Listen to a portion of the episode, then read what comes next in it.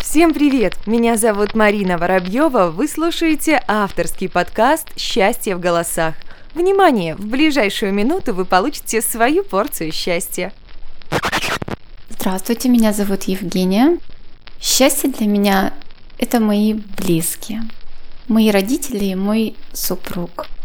А мое счастье заключается в их улыбках, их здоровье, нашем совместном времяпрепровождении.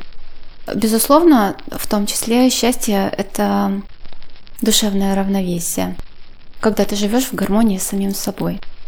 В этом случае гармонию ты приносишь в жизнь своих любимых людей.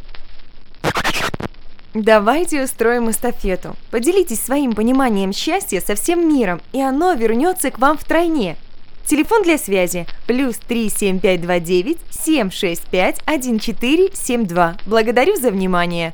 Псы. Если после прослушивания вы стали чуточку счастливее, значит все не зря.